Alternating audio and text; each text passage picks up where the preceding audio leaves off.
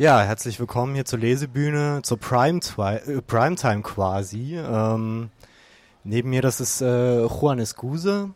Der ist gerade hierher gesprintet von der äh, Diskussionsbühne da in unserem Rücken.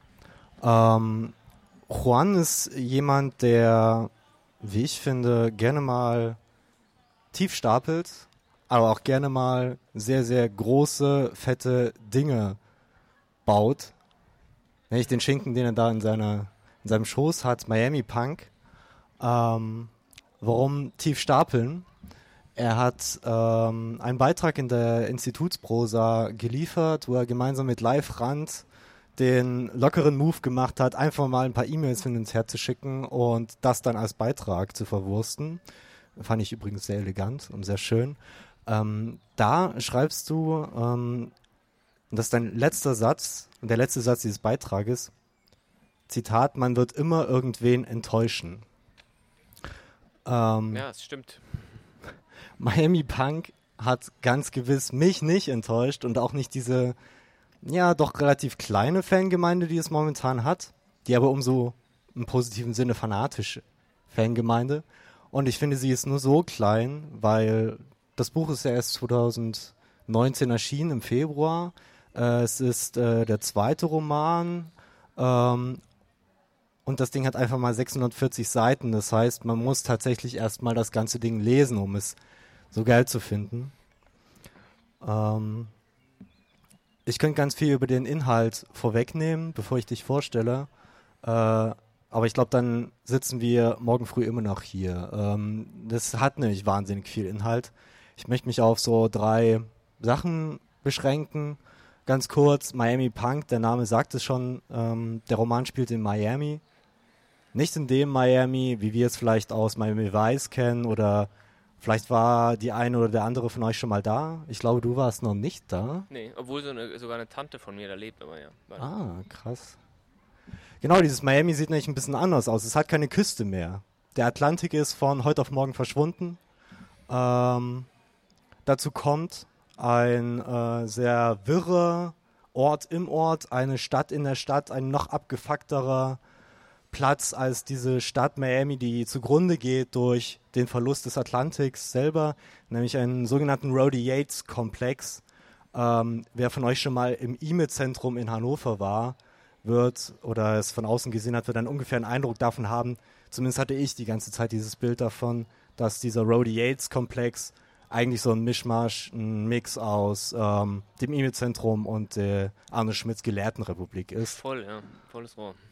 Ähm, genau, was noch gemacht wird, das ist in den Feuilletons rauf und runter äh, exerziert worden. Du durftest ja auch äh, äh, mit ähm, Journalisten daddeln. Äh, es, es wird halt viel gezockt. Counter-Strike wird gezockt, das Spiel kennt ihr vielleicht. Das ist das, wo man in Teams gegeneinander spielt und dann tauscht man die Rollen, dann ist man einmal der Terrorist, die Terroristengruppe, dann sind wir die Antiterroristen. Ähm, genau. Das äh, sind drei Sachen. Es gibt drei Milliarden Sachen in äh, Miami Punk, über die ich reden könnte, aber wir haben ja nicht so viel Zeit.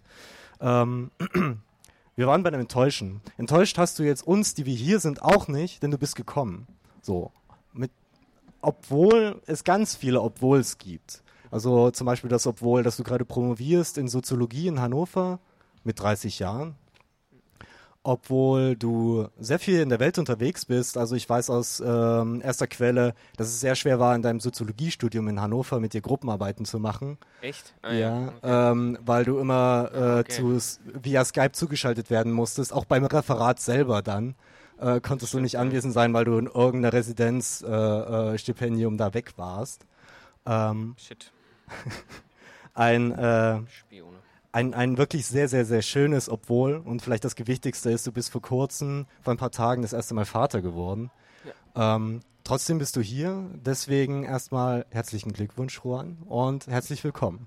Danke. Deswegen ist auch mein Gehirn so ein bisschen, äh, wenn ich heute nicht so viele gerade Sätze rausbekomme, ist mein Gehirn jetzt, ich denke immer die ganze Zeit, ich habe eigentlich gar keinen Schlafentzug und alle reden von Schlafentzug, ich weiß nicht welcher Schlafentzug, aber dann so ab 17, 19 Uhr kickt es dann rein und dann ist dann so wie, okay. Die Leute sind seit 14 Uhr hier, die können das nachvollziehen. Okay. Ähm, meine erste Frage geht schon direkt in, den, in die Location rein. Also es gibt ja die Ostküsten, es gibt ja Ostküstenstädte wie Detroit, zerstört quasi durch die Weltwirtschaftskrise, die ja immer noch anhält. Es gibt New Orleans äh, vernichtet durch ähm, Hurricane Katrina damals. Es gibt ja diese Städte, die zu Ruinen wurden an den US-Küstenstädten, äh, an der US-Küste. Warum gerade Miami? Ähm, okay, das, die Antwort muss ich, glaube ich, zweiteilig beantworten. Ich glaube erstmal, was ich sozusagen, ich hätte ja auch sozusagen äh, das Meer, den Meeresspiegel erhöhen können, also sozusagen dem, die, die, die Wirklichkeit beschleunigen. Ist ja de facto das, was passiert. Miami hat das Problem, dass es mehr oder weniger auf äh, Meereshöhe gebaut ist und so ein bisschen schlechtes Wetter sorgt dann dafür, dass schon die Gullideckel hochtreiben. Ähm, das hätte ich sozusagen beschleunigen können und einfach statt, es wäre ja auch sozusagen auch irgendeine Form von Kaputtheit dadurch entstanden. Aber dann hätte man natürlich das Problem gehabt, dass es nur über, dann wäre es sozusagen als nur über Klimawandel ausgelesen worden. Also dann äh, beschränkt man sich auf sozusagen eine Variable, über die dann sozusagen im schlimmsten Fall das ganze Ding ja, rezipiert und gedacht wird. Äh, ähnliches wäre jetzt bei Detroit oder äh, New Orleans oder so. Aber auch ganz grundsätzlich, also ich meine, eine Grundanlage des Buchs oder ein Erzählanlass davon ist ja sozusagen, ich wollte mir einen Erzählrahmen schaffen, wo ich maximal vielen Leuten irgendwas wegnehmen kann und irgendwas kaputt machen kann. Ähm, und ich hätte jetzt aber natürlich äh, auch sowas wie den Zusammenbruch der Sowjetunion nehmen können oder so, ne? wo sozusagen ein ganzes System zusammenbricht und sozusagen von mehr oder weniger heute auf morgen äh, äh, nicht nur Institutionen umgekrempelt werden müssen oder werden, äh, sondern auch sozusagen Alltagskultur und Alltagspraxis.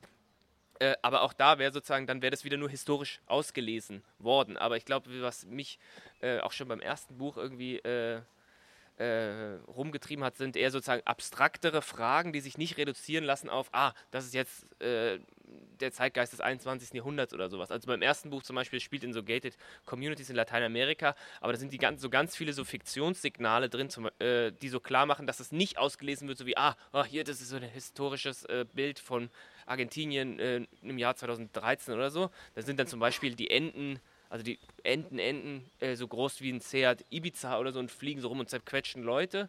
Und sonst ist aber alles normal. Und hier habe ich sozusagen noch mehr äh, auf die Kacke gedrückt und halt ganz viele von diesen Fiktionssignalen übergesetzt. Das heißt, also äh, ich wollte auf keinen Fall, ja, dass es sich reduziert auf eine Sache. Ähm, dann direkt so die halbe Gegenfrage. Äh, ich habe es mehrmals äh, gelesen, so oder so ähnlich, den Satz, Fakten sind einsame Dinge. Mhm. Es klingt ja schon so, als wäre dann tatsächlich das dein Diskursbeitrag zu dieser postfaktischen Zeit, in der wir jetzt leben. Das ist übrigens ein äh, Don DeLillo-Zitat. Ähm, genau, äh, eben diese Nicht-Auslesbarkeit, also dieses, dieses Durcheinander, also man muss dazu sagen, sie das Figurenpersonal findet sich sozusagen in der Situation wieder, wo äh, die Verhältnisse völlig ungeklärt sind und alles in Unordnung auch ist, so sozial, politisch und ökonomisch und damit letzten Endes auch natürlich auch kulturell. Ähm, und äh, die machen dann bestimmte Anstrengungen, irgendwie entweder das zu normalisieren oder irgendwie progressive Entwürfe für eine äh, Umdenkung der Normalität, äh, äh die dann angestoßen werden sollen. Ähm, genau, und das ist natürlich aber auch genau die Lektüreerfahrung. Also so ist dann auch das gebaut. Ich hätte es ja auch von A nach Z, äh, etwas ist kaputt, Leute gucken, was ist kaputt, dann macht die und dann am Ende ist es entweder geheilt oder nicht geheilt. Aber sozusagen dieses Durcheinander ist dann auch genau die Rezeption, wie sie angelegt ist. Ne? Dieses, Zersch dieses Zerschossene im Endeffekt. Gute Steilvorlage, apropos zerschossen. Hört auf, eure Krankheiten zu kaufen. Das steht hier in Hildesheim an einem Lidl. Genau, das warst du, oder? Nein, das äh, war ich nicht. okay, also seit ich hier, ähm, seit ich hier lebe, kenne ich, kenn ich diesen, diesen Tag da und ich habe es dann bei dir wieder gelesen. Ich dachte, das ist so ein geheimes Bekenntnis dazu, dass du das nee, warst. Das wäre geil. Schade. Ähm, was du allerdings warst, ist äh, etwas relativ Seltenes, was ich in deutschen, der deutschen schönen Literatur wahnsinnig selten lese, ist, dass du fast durchgängig äh, generisches Femininum verwendest. Das heißt, äh, bei Age of Empires 2 schickt man dann halt Arbeiterinnen los, explizit Arbeiterinnen und äh, die machen dann halt, die bauen dann halt Kohle ab oder so. Ich kenne mich mhm. da nicht so aus. Hast du da, hast du da, musstest du das durchboxen? Gab es da schon äh, eine Antwort darauf irgendwie äh, im Sinne von Shitstorms oder so, so nach dem Motto Miami Punk, Miami Punk ist schon ganz gut, aber hätte mal das weggelassen. Aber das ist nur linke Propaganda. Ja. Äh, nee. Äh, ich meine, es ist auch nicht durchgehend, es ist ja sozusagen abwechselnd, mehr oder weniger, also willkürlich wechselnd. Und aber auch da muss man äh, bei manchen Erzählsträngen, wo das zum Beispiel der Ich-Erzähler ist, wo der sozusagen selbst spricht, der hält es dann nicht so richtig durch. Der so, der, das widerspricht dann wiederum für seine Figur und rahmt den dann. Nö, ich wurde ehrlich gesagt äh, erfreulich wenig äh, überhaupt drauf angesprochen. So wie, ja, ja, klar. Bei Dietmar Dart, über den wir ja vorhin gesprochen haben, ist es ja auch so. Ne? Bei Venus siegt oder so ist es immer A, B, A, B, A, B. Ja. ja. Ist es, äh, du hast es auch in der Institutsprosa in deinem Beitrag geschrieben, so dass, dass du es dir zu der Zeit, wo du damals studiert hast, so nicht so richtig vorstellen konntest, dass man da Sexismus-Debatten führt, so als, gerade als 19-Jährige. Hatte ich den Eindruck, ist es quasi dein nachträglicher Beitrag irgendwie zu dieser Debatte? Äh, ja, also ich meine, gerade im Roman hat es einfach was mit Repräsentation zu tun, im, beziehungsweise ne, in der Sprache genauso wie äh, im Roman, genauso wie im Alltag. Äh, wenn es mein Beitrag wäre, wäre es ein sehr kleiner. Also. Ähm, ja, dann wollen wir doch mal einen größeren Beitrag von yes, dir hören. Alles klar. Ähm, genau, also ist immer schwer. Ich habe dann lange überlegt, was lese ich vor, vor allem weil es so ein kurz, so ein kleiner Slot ist. Ich lese jetzt was vor, weil es irgendwas mit Kunst zu tun hat und weil wir jetzt hier sind. Ähm, genau. Und zwar gibt es eine Figur, eine der, es gibt so ungefähr 50 Figuren, aber äh, eine der wichtigeren heißt Robin und äh, die ist äh, ITlerin, aber vor allem auch sozusagen in ihrer Freizeit wie so äh, entwickelt die so eher avantgardistische Videospiele ähm, und findet sich sozusagen immer in diesem Problem, dass sie nicht genug Zeit dafür hat, aber gleichzeitig ihren Lohn, ihre Lohnarbeit nicht äh, aufgeben kann oder will. Äh, und jetzt äh, gibt es hier so ein Kapitel, was ich sehr, sehr stark zusammengekürzt habe, wo so ein bisschen ihre, ja, ihre, ihr, ihr Werk oder ihre Kunstkarriere in Anführungszeichen nachgezeichnet wird. Das Entwickeln von experimentellen Videospielen versuchte Robin lange als private Leidenschaft vor der Außenwelt zu verbergen. Ein schmerzhafter Prozess voller Paranoia und Narzissmus. Ihre künstlerische Arbeit begann, so beschrieb es der Journalist Paul Lienhardt in seinem Kotaku-Porträt, als sie mit ihrer Mutter und ihrem Bruder noch im Vorort West Little River nordwestlich von Downtown lebte. Bereits in der Grundschule hatte Robin in ihrer Freizeit Brettspiele entworfen, die aber auch na nach langer Einweisung niemand von ihren Klassenkameraden verstand. Besonders stolz war Robin da, äh, damals auf ein rollenspielartiges Rätselplanspiel namens Merkwürdige Dinge Inc. gewesen, auf dessen Entwicklung sie zahlreiche Nachmittage verbracht hatte. MDI, also Merkwürdige Dinge Inc., sollte nur ein einziges Mal gespielt werden, sich dafür aber über mehrere Wochen ziehen, wobei die Fiktion des Spiels den Alltag der Spielenden infiltrieren würde. Ihre Freundinnen übernahmen nicht die Rollen irgendwelcher fiktiven Charaktere, sondern spielten sich selbst Schülerinnen an einer Grundschule in West Little River, an der auf einmal merkwürdige Dinge geschehen sollten, die auf ein Geheimnis, eine große Verschwörung deuten würden. Die Grenzverläufe des Spiels sollten dabei stets schwammig bleiben, weshalb MDI de facto rund um die Uhr und überall stattfand. Was nun eine wichtige Fährte und was nur ein belangloser Zufall war, musste man durch Investigation und Kombinationsgabe herausfinden. Ein zentrales Element waren dabei die Kassettentapes und Notizen, mit handlungstreibenden Informationen, die Robin nicht nur auf dem Pausenhof, sondern im ganzen Viertel verteilt hatte. Bei den Kassettentapes handelte es sich um die tagebuchartigen Einträge eines Schülers namens Bo Bokai Nolte, der unter mysteriösen Umständen verschwunden war. Robin hatte sich von ihrem älteren Bruder mit verstellter Stimme, hatte sie von ihrem älteren Bruder mit verstellter Stimme einsprechen lassen. Die, Ta die Tapes sollten stückweise offenbaren, auf welches Geheimnis Nolte gestoßen war als er zufällig in der Mittagspause ins Lehrerzimmer gekommen war, um sein, um sein Insulin abzuholen. Er sah, wie dort zwei Lehrerinnen einen anderen Lehrer gewalttätig auf den Boden drückten und wie dabei etwas Wurmartiges vom Mund der einen Lehrerin in den Mund des fixierten Mannes kroch und wie der eben noch um sein Leben ringende Lehrer auf einmal ganz still wurde, sich seelenruhig, seelenruhig aufrichtete, sich den Staub von seiner Kleidung strich und danach plötzlich in Noltes Richtung blickte dessen zunehmend nervöser klingende Nachrichten handelten, jetzt merke ich erst, wie lang das ist, dessen zunehmend nervöser klingende Nachrichten handelt von seinen weiteren Entdeckungen, die nahelegten, dass extraterrestrische Wesen seit Jahren unentdeckt, äh, äh, unentdeckt unter den Menschen lebten. Robin hatte damals gerade angefangen fernzusehen. Die, die vollständigen Spielregeln und Eventualitäten kannte nur sie. Zur Steuerung des Spielsgeschehens hatte sie einen Kalender mit einem straffen Zeitplan über ihrem Schreibtisch hängen, auf dem die Termine für das Eintreffen neuer, merkwürdiger Dinge eingetragen waren. Diese dienten dazu, die Handlung weiter voranzutreiben, zum Beispiel in Form von über Nacht mit Kreide beschmierten Straßen am zweiten Tag, unlesbaren Zeichen im Sandkasten am fünften Tag oder dem Hinterlassen von Sprachnachrichten auf den Anrufbeantwortern der Eltern. Doch fast nichts davon ging auf. Ihre Freunde suchten bereits nach drei Tagen nicht mehr nach den Kassetten. Weniger als ein Sechstel der Tapes und Notizen wurden überhaupt gefunden und der Wind wehte die versteck, äh, versteckten Zettel davon, der Regen spülte die Kreide weg. Der experimentelle Geist dieser und anderer Spiele aus ihrer Kindheit habe sich ohne jeden Zweifel später auch in ihre Videospiele eingeschrieben, sollte Lienhardt in seinem Kotaku-Porträt schreiben. Das gelte insbesondere für ihr Frühwerk, das seinen Anfang in Robins Teenager-Tagen hatte. Damals entstanden unter anderem Spiele wie Kriminelle Einzelheiten, Wintermute Deluxe, Eltern in Flammen, Hopp, Fang den Stift, Panzerkrieg in Europa, Eltern in Flammen 2, gutes Sportspiel, das nicht so langweilige Haus. In den darauffolgenden Jahren, das ist jetzt ein riesiger Sprung, in den darauffolgenden Jahren entstanden über 30 kleinere Titel, die vom Experimentieren mit bekannten Spielmechaniken und einer Versessenheit auf Details geprägt waren. In der Regel dauerten diese, dauerten diese Titel nicht äh, selten mehr als eine Stunde und das auch nur, weil die Spielerinnen eine Weile brauchten, um zu begreifen, wie die Spielmechanik funktionierte.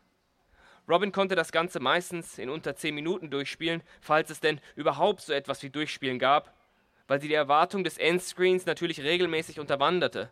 Zum Beispiel in ihrem Side-Scrolling Shoot'em Up Zerstören und Verwalten, indem man als US-amerikanischer Kampfflieger gegen sowjetische Jets den ressourcenreichen Nordpol verteidigte und bei dem nach dem Abschluss der letzten Mission das Spiel nicht endete, sondern stattdessen ein menübasiertes Managerspiel beginnt das in einer Verwaltungsabteilung der Air Force in Nevada spielt, die den im ersten Teil des Spiels verursachten Versicherungsschaden zu dokumentieren und andere bürokratische Aufgaben zu erledigen hat, zum Beispiel Kondolenzschreiben für die Angehörigen von gefallenen Pilotinnen aufsetzen, sowie den nächsten bevorstehenden Einsatz der Nordpol-Staffel vorzubereiten. Und sobald man mit dieser unfassbar langweiligen Aufgabe fertig war, schlüpfte man wiederum in die Rolle des Piloten, um genau den eben vorbereiteten nächsten Einsatz zu fliegen, bei dem es sich aber natürlich um nichts anderes als wieder den ersten Teil des Spiels handelte, so dass man sich in einem Zyklus gefangen sah, der sich bis in alle Ewigkeit wiederholen würde, zerstören und verwalten, zerstören und verwalten. Jetzt wieder ein Riesensprung. Es sollte sechs Jahre später ausgerechnet ein Point-and-Click-Adventure namens Robin sein, das ihr ihren ersten Preis bescherte. Robin beginnt als ein recht simples Spiel über einen jungen Programmierer namens Robin, der komplizierte Spiele schreibt, für die sich niemand außer ihm interessiert und der deshalb zunehmend zynischer und verschlossener wird. Er lebt mit einem Papagei namens Kojima zusammen. Man kann im Spiel allerlei bedeutungslose Dinge tun, zum Beispiel in Robins Wohnung herumlaufen, sich Kaffee machen, Radio hören, Zeitschriften lesen, Fernsehen, die Post holen, Entwürfe für neue Games durchgehen, den Küchenmüll untersuchen, sich ein Bad einlassen. Man erfährt auf diese Weise etwas über die merkwürdige Stadt, in der der Protagonist lebt, über dessen familiären Hintergründe, über das Verhältnis zu seinen Nachbarn, sowie darüber, dass es eine zu einem abgeschlossenen Zimmer, äh, eine Tür zu einem abgeschlossenen Zimmer gibt, das er nie betritt und das dem, wann immer man sich ihm nähert, furchteinflößende Geräusche kommen. Mit der Zeit stellt man dann aber, nachdem man all diese Dinge immer und immer wieder getan hat, irgendwann fest, dass man nicht weiterkommt, dass all diese Optionen nur Nebenschauplätze sind, Ablenkungen, die das eigentliche Spiel nicht voranbringen.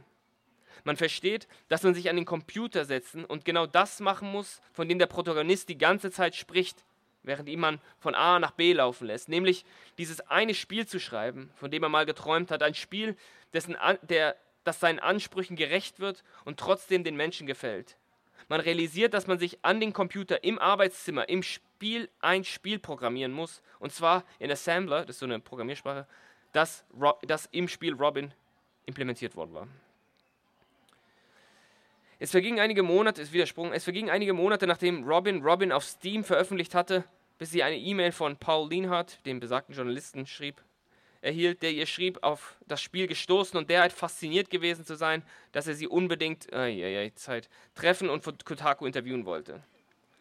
Was als einfaches Interview mit einer kleinen Hobbyentwicklerin angedacht war, endete in einem hymnischen Porträt mit zahlreichen Bildverweisen auf Robins Gesamtwerk. Lienhardt der sich im Text als Entdecker eines verkannten Genies inszenierte, stilisierte Robin als Heiland der Videospielindustrie, als Speerspitz, Speerspitze einer neuen Bewegung unabhängiger Entwicklungen und zog Parallelen zu Kathy Acker, El Greco, H.P. Lovecraft, Sergei Eisenstein, äh, Arthur Rimbaud Sylvia, und Sylvia Plath.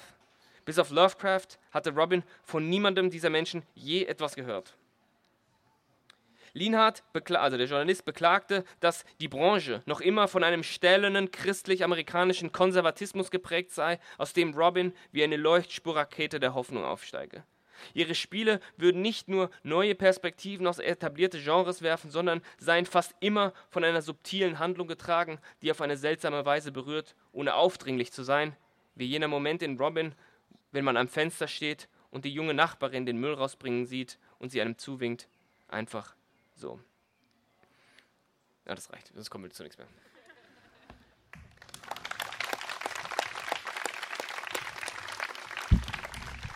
Ja, vielen Dank, Juan. Ähm, also ich glaube, ähm, wenn du jetzt ein bisschen mehr Freizeit hättest äh, und die nicht äh, hier verbringst und uns Sachen vorliest und mit uns sprichst, äh, würdest du wahrscheinlich eher deinen Schlafmangel bekämpfen. Deswegen glaube ich, dass Zocken bei dir gerade nicht so Thema ist. Mhm. Aber hast du vielleicht doch irgendwo ein paar. Sp okay, hast du ein paar Spieletipps für uns? Und wenn ja, warum? Welche? Äh, ja, einige. Äh, es kommt darauf an, was man. Also ich ja, tatsächlich jetzt mit dem Kind ist äh, habe ich nicht, nicht so Zeit und auch Lust. Ähm, es kommt darauf an, worauf man so steht. Ne? Also wenn man eher so sozusagen äh, auf Strategiespiele steht, da bin ich so bei alten Sachen hängen geblieben. Äh, Age of Empires, was wirklich so ein, wirklich ein richtig alter Knochen ist. Ähm, Spielst du gar nicht? FIFA und das war's dann, aber das ist auch ist schon auch zehn Jahre her. äh, genau, zuletzt habe ich äh, viel Overwatch gespielt, ähm, aber auch das immer weniger und äh, muss mich aber eher tendenziell, das ist jetzt, hat sich durch das Kind jetzt verselbstständigt, aber davor schützen, dass ich nicht zu viel spiele, weil sonst komme ich zu nichts mehr. Ähm, und ich glaube, das war früher natürlich schlimmer, wenn man sozusagen als äh, Jugendlicher oder als Jugendlicher hat man dann doch mehr Zeit und dann kann man auch mal 700 Stunden in Final Fantasy X reinpumpen. Äh, das ist jetzt Gott sei Dank nicht mehr möglich. Ja, Aber ich habe diese Memory Card noch, diese PlayStation 2 Memory Card mit 700 Stunden Final Fantasy X äh, Grind, bis man diesen das, man macht auch immer dasselbe. Ne? Also es wird dann, es wird ja auch pathologisch, zumindest für mich wurde es dann irgendwann pathologisch, dass ich immer und immer wieder dasselbe gemacht habe, äh, nur damit diese, diese scheiß Figuren ein bisschen stärker werden. Ist egal. Ja, aber sehr schön, dass du, dass du weniger zockst und mehr schreibst. Also ähm, sonst hätten wir vielleicht nicht dieses schöne Buch vor äh, uns liegen. Ähm, du hast diese Robin-Figur, eine ja. Spieleentwicklerin, die äh, Sachzwängen obliegt, die arbeiten muss, Lohn arbeiten muss, die äh, eine Beziehung führt, äh, die sie äh, pflegen möchte. Ähm, und dann stellt sie sich so Fragen, das, ich weiß jetzt gar nicht, ob du es vorgelesen hast, aber stellt sie sich so Fragen so, kommt das, was ich da mache, überhaupt an? Ist es irgendwie äh, relevant? So, das sind ja eigentlich so die klassischen Künstlerinnen-Fragen, die man sich stellt. Ist der Kram, den ich da produziere, ist der überhaupt für die Gesellschaft interessant? Und wenn ja, äh, werde ich dafür auch honoriert. Das ist auch so eine Sache, wo du dich dann mit als, als Kunstschaffende mit rein reingelesen hast, mit reingeschrieben hast?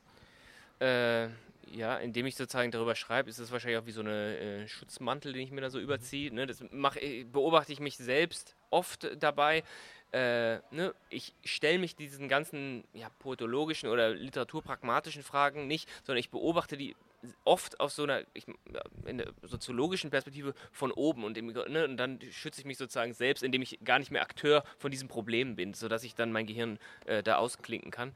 Äh, und äh, indem ich darüber schreibe, ist es in gewisser Weise auch so. Also ich sozusagen externalisiere das Problem und verhandle, ich spreche dann immer darüber, ich, kann, ich sozusagen, ich wende das gar nicht auf mich an, sondern spreche dann immer darüber und halte es auf Distanz. Also von daher kann ich sozusagen habe ich das für mich so kultiviert, dass wenn ich über diese klassischen Fragen der Autonomie, dem Verhältnis von Autonomie und Sachzwängen und so weiter, dann spreche ich dann immer sozusagen in dritter Person eigentlich. Ja. Zum Beispiel Robin, oder es gibt ja auch noch eine andere, es führt zu weit, es gibt ja noch diesen poetischen Staat, die so, ja, genau. das führt viel zu weit. Es gibt auch eine Figur, die heißt Juan, die ist aber ja. eher so, so, so sehr am Rande. Oder? Ja. ja, der ist aber Sehr, der ist wirklich sehr, sehr strange. der, der füttert so seine Augenbrauen, äh, der hat so ganz, äh, ich habe auch viele Augenbrauen, aber der hat noch mehr Augenbrauen, der, der füttert die äh, manchmal so, um den Leuten Angst zu machen, weil es wie so ein Tier ist. Okay, das wollen wir jetzt nicht, dass du das vorführst. Aber das ist so ein Neben Nebenschauplatz, ist egal. Ja, genau. Ähm, es gibt dieses Jahr, ist auch ein Buch erschienen von Sascha, äh, Sascha Stanisic, Herkunft. Da ist ja das letzte Kapitel, äh, ist ja eine Hommage an diese Choose Your Own Adventure Literatur. Ja. Dieses klare, ich, äh, ein wunderschönes Buch so und ich mache dann, äh, ich mache eine Hommage daraus. Ähm, du hast jetzt einen Roman geschrieben, der jetzt irgendwie ein Montageroman ist, der der seitenlange Beschreibungen von Counter-Strike-Taktiken aufzeigt, der der der seitenlange Webadressen mit .org am Ende aufweist, ohne Punkt und Komma. Aber es ist trotzdem ein mehr oder weniger herkömmlicher Roman. Und ich frage mich, warum ist Miami Punk ein Roman geworden und nicht ein Skript für ein Computerspiel zum Beispiel? Mhm, das ist eine gute Frage. Und ich weiß, ich weiß auch nicht, ob ich in, äh, das meinte ich eben schon auf der anderen Bühne, ob ich nicht in zehn Jahren was anderes mache. Äh, weil es gibt ja sozusagen mittlerweile ist es ja relativ leicht, äh, von der Software her auch äh, für Indie-Leute eigenständig ein Spiel zu entwickeln.